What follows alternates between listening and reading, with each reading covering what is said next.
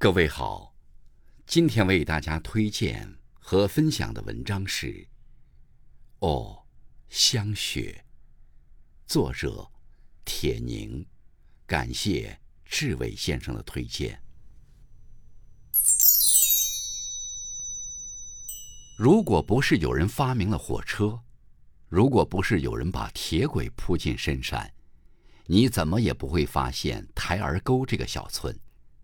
他和他的十几户乡亲，一心一意掩藏在大山那深深的褶皱里，从春到夏，从秋到冬，默默地接受着大山任意给予的温存和粗暴。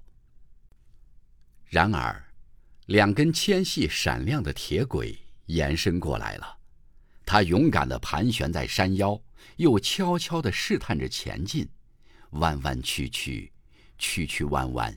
终于绕到台儿沟脚下，然后钻进幽暗的隧道，冲向又一道山梁，朝着神秘的远方奔去。不久，这条线正式营运，人们挤在村口，看见那绿色的长龙一路呼啸，携带着来自山外的陌生、新鲜的清风，擦着台儿沟贫弱的脊背，匆匆而过。他走的那样急忙，连车轮碾轧钢轨时发出的声音，好像都在说：“不停，不停，不停，不停。”是啊，他有什么理由在台儿沟站脚呢？台儿沟有人要出远门吗？山外有人来台儿沟探亲访友吗？还是这里有石油储存，有金矿埋藏？台儿沟无论从哪方面讲。都不具备挽留火车在他身边留步的力量。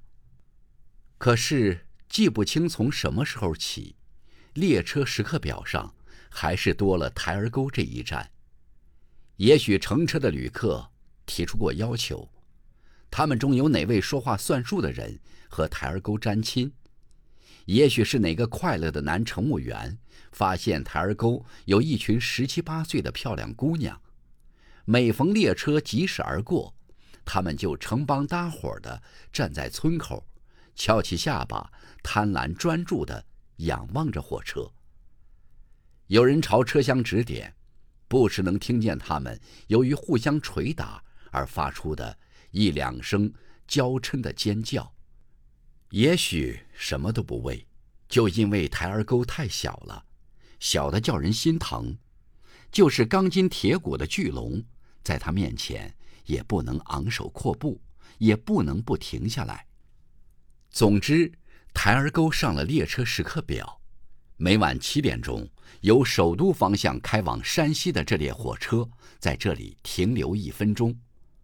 这短暂的一分钟，搅乱了台儿沟以往的宁静。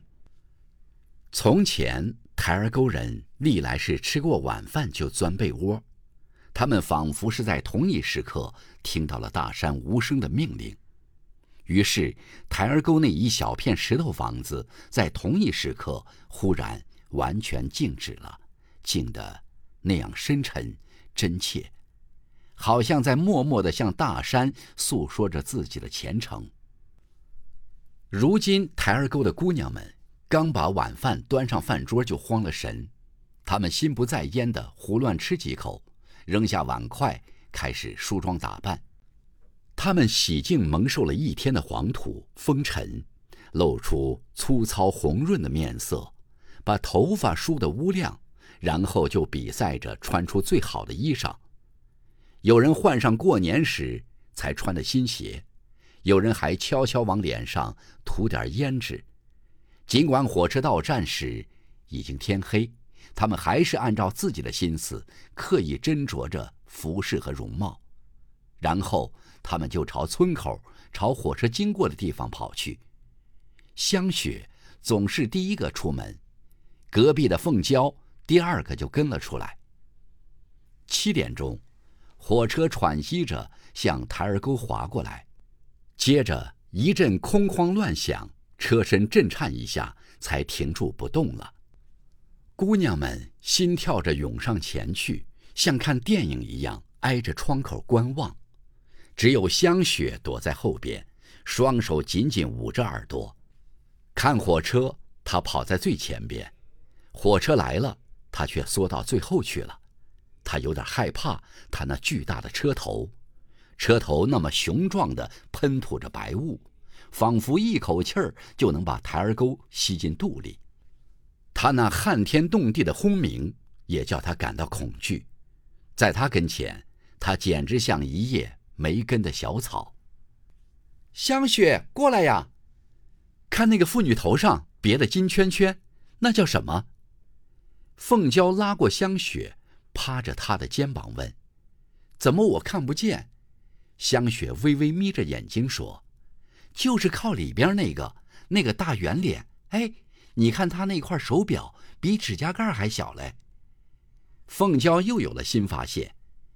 香雪不言不语的点着头，她终于看见了妇女头上的金圈圈和她腕上比指甲盖还要小的手表，但她也很快就发现了别的，皮书包。她指着行李架上一只普通棕色人造革学生书包，这是那种在小城市都随处可见的学生书包。尽管姑娘们对香雪的发现总是不感兴趣，但她们还是围了上来。哟，我的妈呀！你踩着我的脚了！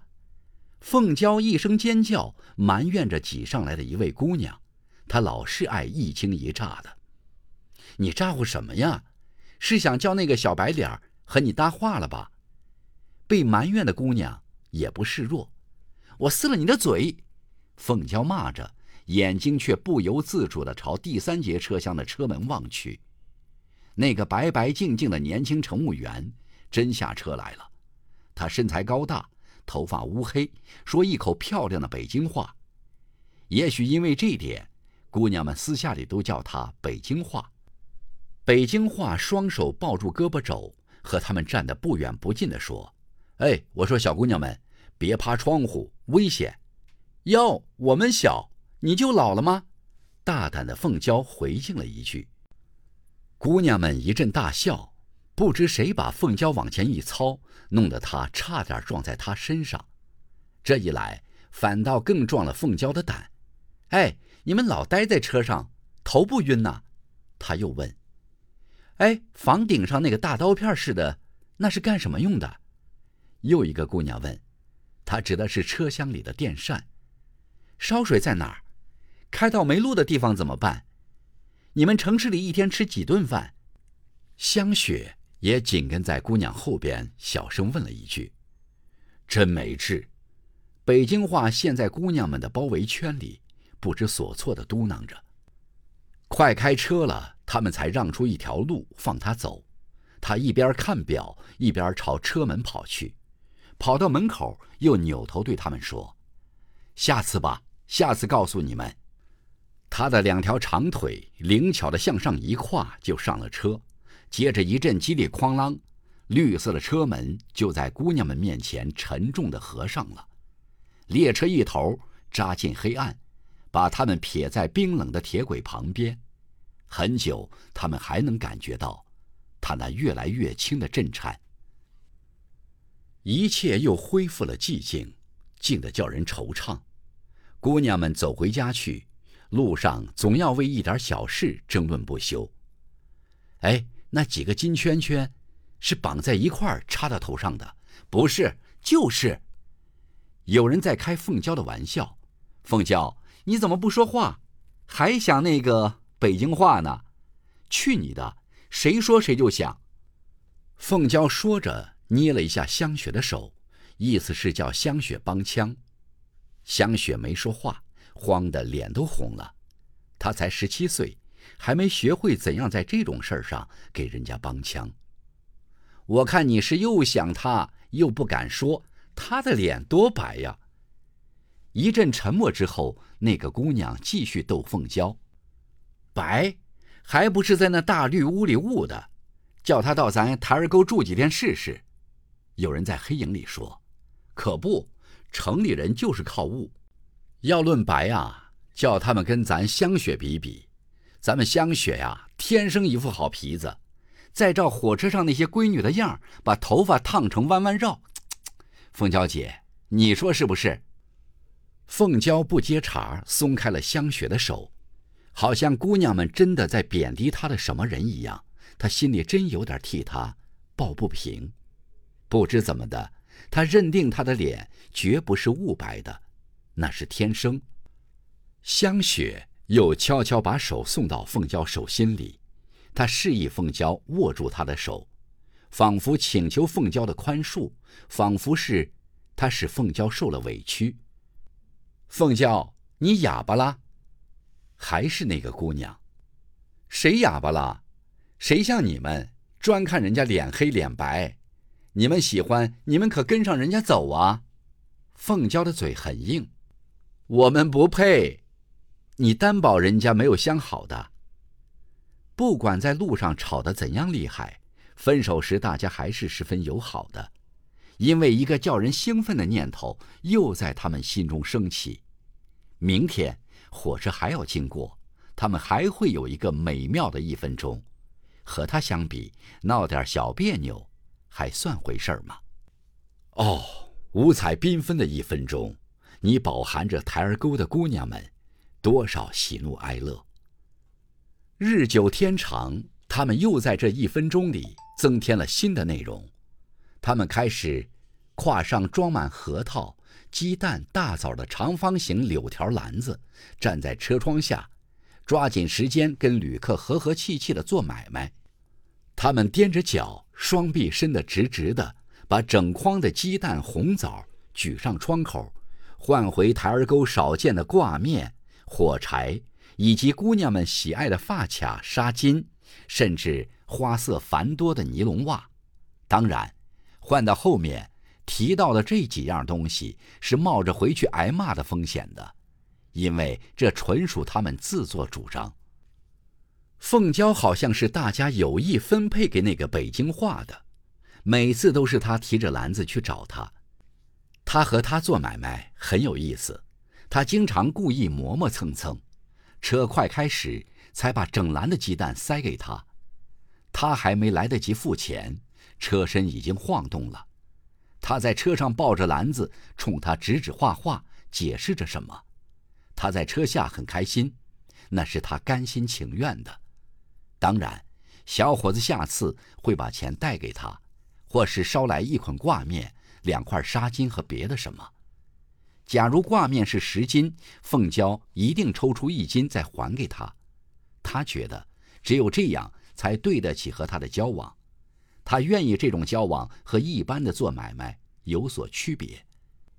有时他也想起姑娘们的话：“你担保人家没有相好的。”其实有没有相好的不关凤娇的事，他又没想过跟他走。可他愿意对他好，难道非得是相好的才能这么做吗？香雪平时话不多，胆子又小，但做起买卖却是姑娘中。最顺利的一个，旅客们爱买他的货，因为他是那么信任的瞧着你，那洁如水晶的眼睛告诉你，站在车窗下的这个女孩子还不知道什么叫受骗，她还不知道该怎样讲价钱，只说：“你看这给吧。”你望着她那洁净的，仿佛一分钟前才诞生的面孔，望着她那柔软的，宛若红缎子似的嘴唇。心中会升起一种美好的感情，你不忍心跟这样的小姑娘耍滑头，在她面前，再爱计较的人也会变得慷慨大度。有时他也抓空向他们打听外面的事，打听北京的大学要不要台儿沟的人，打听什么叫配乐诗朗诵，那是他偶然在同桌的一本书上看到的。有一回。他向一位戴眼镜的中年妇女打听能自动开关的铅笔盒，还问到它的价钱。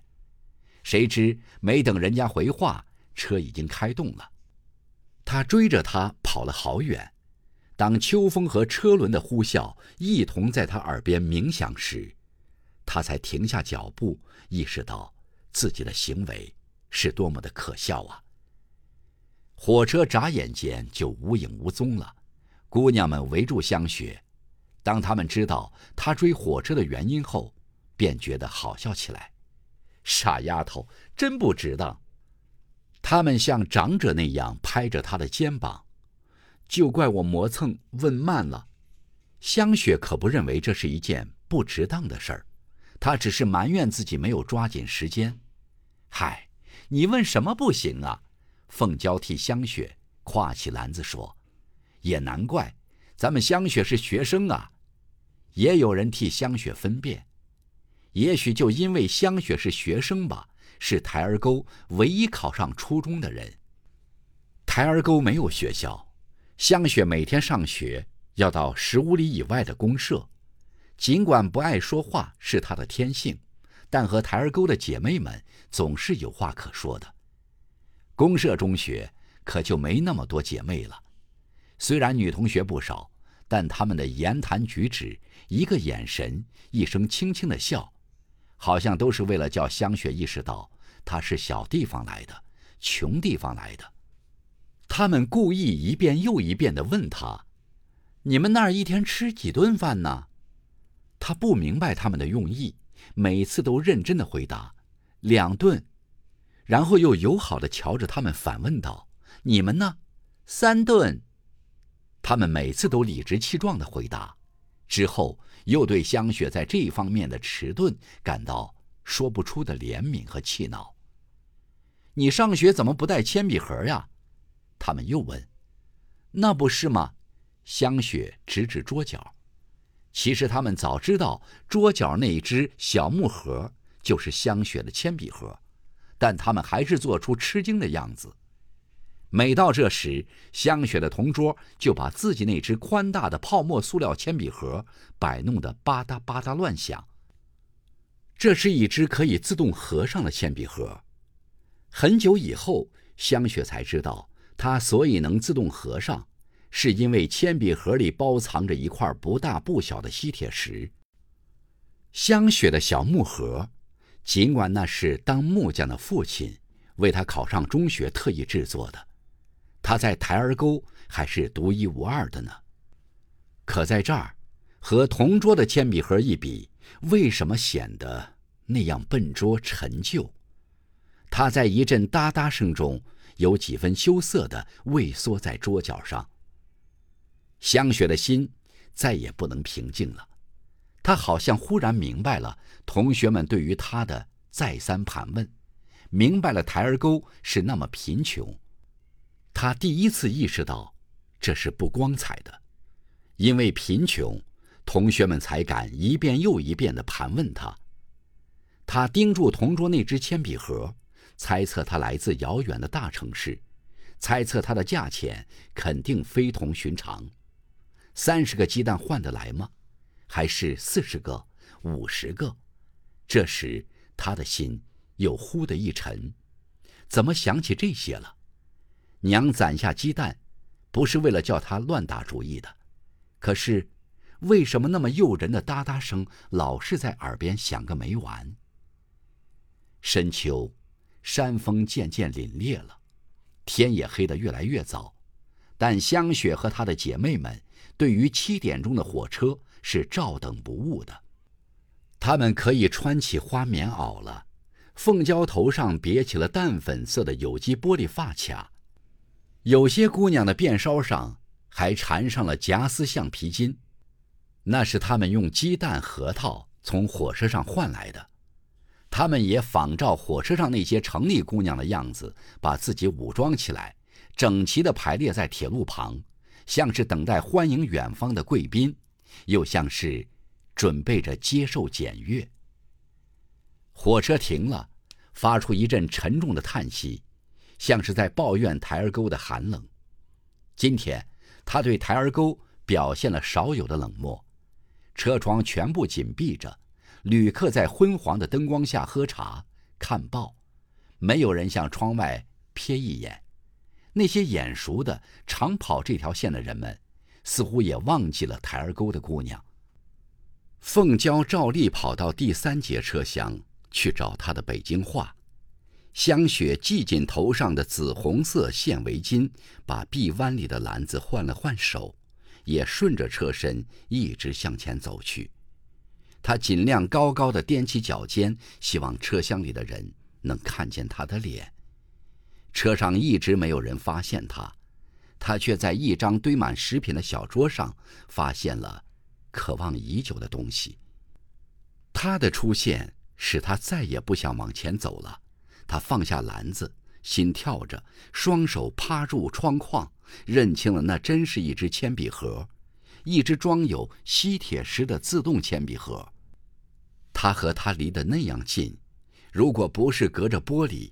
他一伸手就可以拿到。一位中年女乘务员走过来，拉开了香雪。香雪挎起篮子，站在远处继续观察。当他断定她属于靠窗那位女学生模样的姑娘时，他果断地跑过去，敲起了玻璃。女学生转过脸来，看见香雪臂弯里的篮子，抱歉地冲他摆了摆手，并没有打开车窗的意思。谁也没提醒香雪，车门是开着的。不知怎么的，他就朝车门跑去。当他在门口站定时，还一把攥住了扶手。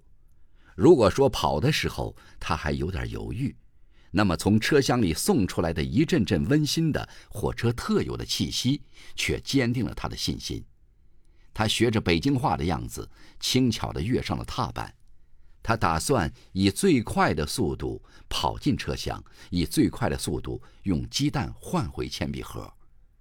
也许他所以能够在几秒内就决定上车，正是因为他拥有那么多鸡蛋吧？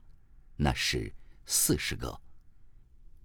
香雪终于站在火车上了，她挽紧篮子，小心地朝车厢迈出了第一步。这时，车身忽然悸动了一下，接着。车门被人关上了。当他意识到应该赶快下车时，列车已经缓缓地向台儿沟告别了。香雪扑到车门上，看见凤娇的脸在车下一晃，看来这不是梦，一切都是真的。她确实离开姐妹们，站在这既熟悉又陌生的火车上了。她怕打着玻璃，冲凤娇叫喊着。凤娇，我怎么办呢？我可怎么办呀？列车无情地载着香雪一路飞奔，台儿沟刹那间就被抛在后面了。下一站叫西山口，西山口离台儿沟三十里。三十里对于火车、汽车真的不算什么。西山口在旅客们的闲聊之中就到了。这里上车的人不少，下车的却只有一位旅客。车上好像有人阻拦他，但他还是果断地跳下了车，就像刚才果断地跃上去一样。他胳膊上少了那只篮子，他把它悄悄地塞到女学生座位下面了。在车上，当他红着脸告诉女学生想用鸡蛋和他换铅笔盒时，女学生不知怎么的也红了脸，她一定要把铅笔盒送给香雪。还说他住在学校吃食堂，鸡蛋带回去也没法吃。他怕香雪不信，又指了指胸前的校徽，上面果真有“旷野学院”几个字。香雪却觉得他在哄她，难道除了学校他就没家吗？香雪收下了铅笔盒，到底还是把鸡蛋留在了车上。台儿沟再穷。他也从没白拿过别人的东西。后来，当旅客们知道香雪要在西山口下车时，他们是怎么对他说的？他们劝他在西山口住一夜再回去。那个热情的北京话甚至告诉他，他爱人有个亲戚住在站上。香雪并不想去找他爱人的亲戚，可是他的话却叫他感到一点委屈，替凤娇委屈。替台儿沟委屈，想到这些委屈，难道他不应该赶快下车吗？赶快下车，赶快回家，第二天赶快去上学。那时他就会理直气壮地打开书包，把它摆在桌上。于是他对车上那些再次劝阻他的人们说：“没关系，我走惯了。”也许他们信他的话。他们没见过火车的呼啸曾经怎样的叫他惧怕，叫他像只受惊的小鹿那样不知所措。他们搞不清山里的女孩子究竟有多大本事。他们的话使他们相信，山里人不怕走夜路。现在，香雪一个人站在西山口，目送列车远去。列车终于在他的视野里彻底消失了。眼前一片空旷，一阵寒风扑来，吸吮着他单薄的身体。他把滑到肩上的围巾紧裹在头上，缩起身子，在铁轨上坐了下来。香雪感受过各种各样的害怕。小时候，她怕头发，身上粘着一根头发摘不下来，她会急得哭起来。长大了，她怕晚上一个人到院子里去，怕毛毛虫。怕被人隔着，凤娇最爱和他来这一首。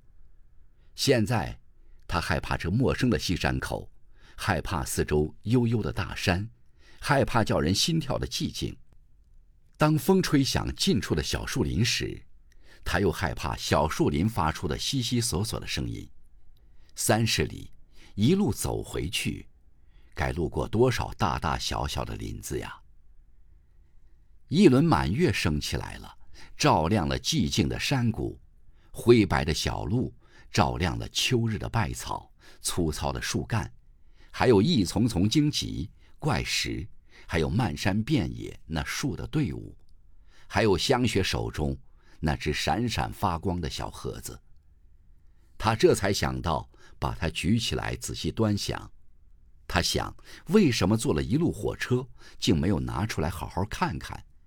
现在在皎洁的月光下，他才看清了它是淡绿色的，盒盖上有两朵洁白的马蹄莲。他小心地把它打开，又学着同桌的样子，轻轻一拍合着，哒的一声，它便合得严严实实。他又打开盒盖，觉得应该立刻装点东西进去。他从兜里摸出一只擦脸油的小盒放进去，又合上了盖子。只有这时，他才觉得这铅笔盒真属于他了。真的，他又想到了明天。明天上学时，他多么盼望他们会再三盘问他呀！他站了起来，忽然感到心里很满，风也柔和了许多。他发现月亮是这样明净，群山被月光笼罩着，像母亲庄严神圣的胸脯。那秋风吹干的一束束核桃叶，卷起来像一束束金铃铛。他第一次听清他们在夜晚，在风的怂恿下，货啷啷的歌唱。他不再害怕了，在枕木上跨着大步，一直朝前走去。大山原来是这样的，月亮原来是这样的，核桃树原来是这样的。香雪走着。就像第一次认出养育他成人的山谷，台儿沟是这样的吗？不知怎么的，他加快了脚步。他急着见到他，就像从来没见过他那样觉得新奇。台儿沟一定会是这样的。那时台儿沟的姑娘不再央求别人，也用不着回答人家的再三盘问。火车上的漂亮小伙子都会求上门来。火车也会停得久一些，也许三分、四分，也许十分八分。他会向台儿沟打开所有的门窗。要是再碰上今晚这种情况，谁都能从从容容的下车。对了，今晚台儿沟发生了这样的情况，火车拉走了香雪，为什么现在他像闹着玩似的去回忆呢？对了，四十个鸡蛋也没有了。娘会怎么说呢？爹不是盼望每天都有人家娶媳妇儿、聘闺女吗？那时他才有干不完的活，他才能光着红铜似的脊梁，不分昼夜的打出那些躺柜、碗柜、板箱，挣回香雪的学费。想到这儿，香雪站住了，月光好像也暗淡下来，脚下的枕木变成一片模糊。回去怎么说？他环视群山，群山沉默着。他又朝着近处的杨树林张望，杨树林悉悉索索的想着，并不真心告诉他应该怎么做。是哪儿来的流水声？他寻找着，发现离铁轨几米远的地方有一道浅浅的小溪。他走下铁轨，在小溪旁边蹲了下来。他想起小时候有一回和凤娇在河边洗衣裳，碰见一个换芝麻糖的老头。凤娇劝香雪拿一件旧衣褂换几块糖吃，还教他对娘说：“那件衣裳不小心叫河水给冲走了。”香雪很想吃芝麻糖，可他到底没换。他还记得那老头真心实意等了他半天呢。为什么他会想起这件小事？也许现在应该骗娘吧，因为芝麻糖怎么也不能和铅笔盒的重要性相比。他要告诉娘，这是一个宝盒子，谁用上它就能一切顺心如意，就能上大学，坐火车到处跑，就能要什么有什么，就再也不会叫人瞧不起。娘会相信的，因为香雪从来不骗人。小溪的歌唱高昂起来了，它欢腾着向前奔跑，撞击着水中的石块，不时溅起一朵小小的浪花。香雪也要赶路了，她捧起溪水洗了把脸，又用沾着水的手抿光被风吹乱的头发。水很凉，但她觉得很精神。她告别了小溪，又回到了长长的铁路上。前边又是什么？是隧道，他愣在那里，就像大山的一只黑眼睛。香雪又站住了，但他没有返回走。他想到怀里的铅笔盒，想到同学们惊羡的目光，那些目光好像就在隧道里闪烁。他弯腰拔下一根枯草，将草茎插在小辫里。娘告诉他，这样可以辟邪。然后他就朝隧道跑去。确切的说，是冲去。香雪越走越热了，她解下围巾，把它搭在脖子上。她走出了多少里路，不知道，只听见不知名的小虫在草丛里鸣叫。松散柔软的荒草抚弄着她的裤脚，小辫儿也叫风吹散了。她停下来，把它们编好。台儿沟在哪儿？她向前望去。他看见迎面有一颗颗黑点在铁轨上蠕动，再近一些，他才看清，那是人，是迎着他走过来的人群。第一个是凤娇，凤娇身后是台儿沟的姐妹们。当他们也看清了对面的香雪时，忽然，都停住了脚步。香雪猜出他们在等待，她想快点跑过去。但腿为什么变得异常沉重？他站在枕木上，回头望着笔直的铁轨，铁轨在月亮的照耀下泛着清淡的光。他冷静地记载着香雪的路程。他忽然觉得心头一紧，不知怎么的，就哭了起来。那是欢乐的泪水，满足的泪水。面对严峻而又温厚的大山。他心中升起一种从未有过的骄傲，他用手背抹净眼泪，拿下插在辫子里的那根草棍儿，然后举起铅笔盒，迎着对面的人群跑去。迎面那静止的队伍也流动起来了，同时山谷里突然爆发了姑娘们欢乐的呐喊，她们叫着香雪的名字，声音是那样奔放热烈，她们笑着。笑的是那样的不加掩饰，无所顾忌。古老的群山终于被感动的站立了，他发出宽亮低沉的回音，和他们共同欢呼着：“哦，香雪，香雪！”